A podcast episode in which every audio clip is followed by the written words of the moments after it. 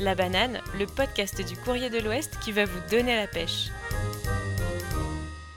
Marre des infos anxiogènes? Faites une pause optimiste avec La Banane, le podcast des infos positives publié par le Courrier de l'Ouest.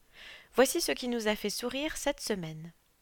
Un peu d'amour dans ce monde de brutes. L'histoire de Delphine et Olivier racontée par notre journaliste Sébastien Boinard nous a définitivement mis du baume au cœur. En 2004, Delphine feuillette le Hic, un magazine de petites annonces, à la recherche d'un camping-car. C'est alors que son regard s'arrête sur cinq petites lignes sous la catégorie Vie à deux. Recherche femme 30-40 ans pour partager des moments de bonheur ensemble. L'auteur Olivier reçoit huit lettres, mais c'est celle de Delphine, sa belle écriture, ses mots et son caractère qui l'ont poussé à lui répondre. Plus de dix-huit ans plus tard, Delphine et Olivier se regardent toujours avec tendresse. Monsieur s'est pris de passion pour les camping-cars, grâce auxquels il n'aurait sans doute pas trouvé l'amour. À leur mariage il y a deux ans, les choux à la crème de la pièce montée ont même été disposés pour former l'un de ces véhicules à quatre roues. Lui aussi aime faire de la route et s'arrêter boire un coup aussi, mais pas n'importe quel breuvage. Le saumurois Florent Prodhomme a visité 257 domaines viticoles au terme d'un tour de France des vins qui a duré près d'un an.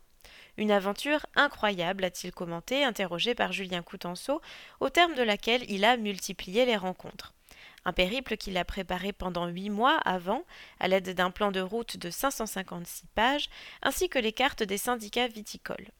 Fête du vin jaune, travail avec un cheval dans le Beaujolais, vendange en Corse, distillation d'Armagnac, c'est la tête pleine de saveurs et de souvenirs que Florent est rentré dans le Saumurois début février, avec une préférence presque coupable en Anjou pour les vins alsaciens. Thierry Mazel a aussi bouclé son baluchon, mais pour une aventure plus glaciale. Installé sur la base française de l'île de la Possession, en Antarctique, cet émetteur radio a établi une liaison avec l'école Saint-Vincent de Brissac, où le vice-président du réseau des émetteurs français a fait le lien. Notre correspondant Joël Leblond y était. 11 600 km séparent les deux sites. Cet échange exceptionnel s'inscrit dans un projet pédagogique plus large sur la biodiversité. Les élèves de Saint-Vincent ont donc pu poser pas moins de 84 questions aux scientifiques ils ont donc appris, entre autres, qu'un pommier y pousse sous serre, que jadis y résidait l'unique chat noir disparu depuis, et que les touristes n'y sont plus les bienvenus depuis le Covid. Miss France 2023 sera-t-elle angevine? C'est en tout cas le rêve de petite fille de Clémence Ménard, fraîchement élue Miss Maine-et-Loire, qu'Alexandre Blaise a rencontrée.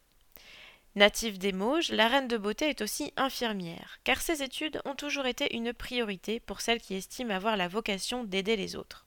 Celle-ci l'a aussi poussée à faire un stage humanitaire au Cambodge en 2017, à travailler en soins palliatifs et cancérologie en Nouvelle-Calédonie. Sportive, émotive et lectrice assidue, la jeune femme espère pointer les projecteurs sur le Maine-et-Loire avec l'écharpe de Miss France. Prochaine étape déjà, Miss Pays de la Loire en septembre. Cette dernière histoire aurait pu s'inscrire dans les pages faits divers où se côtoient les blessés et les embouteillages. C'est Carl Guillet qui nous la raconte. Fin janvier, une camionnette roulait à 90 km/h sur une route fréquentée, près de Toire, en Deux-Sèvres, quand elle a heurté une vache en divagation. Le véhicule a été très endommagé, témoignant du choc. Le conducteur n'a heureusement pas été blessé, mais l'animal avait été déclaré mort sur place. Même son propriétaire n'y croyait plus. Et pourtant, le ruminant s'en est sorti indemne, avec seulement deux hématomes, aucun organe vital touché, aucune côte cassée.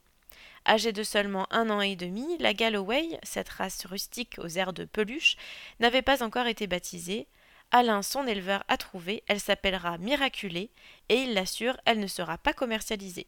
Tu ne peux pas vendre une vache comme ça, j'y tiens trop.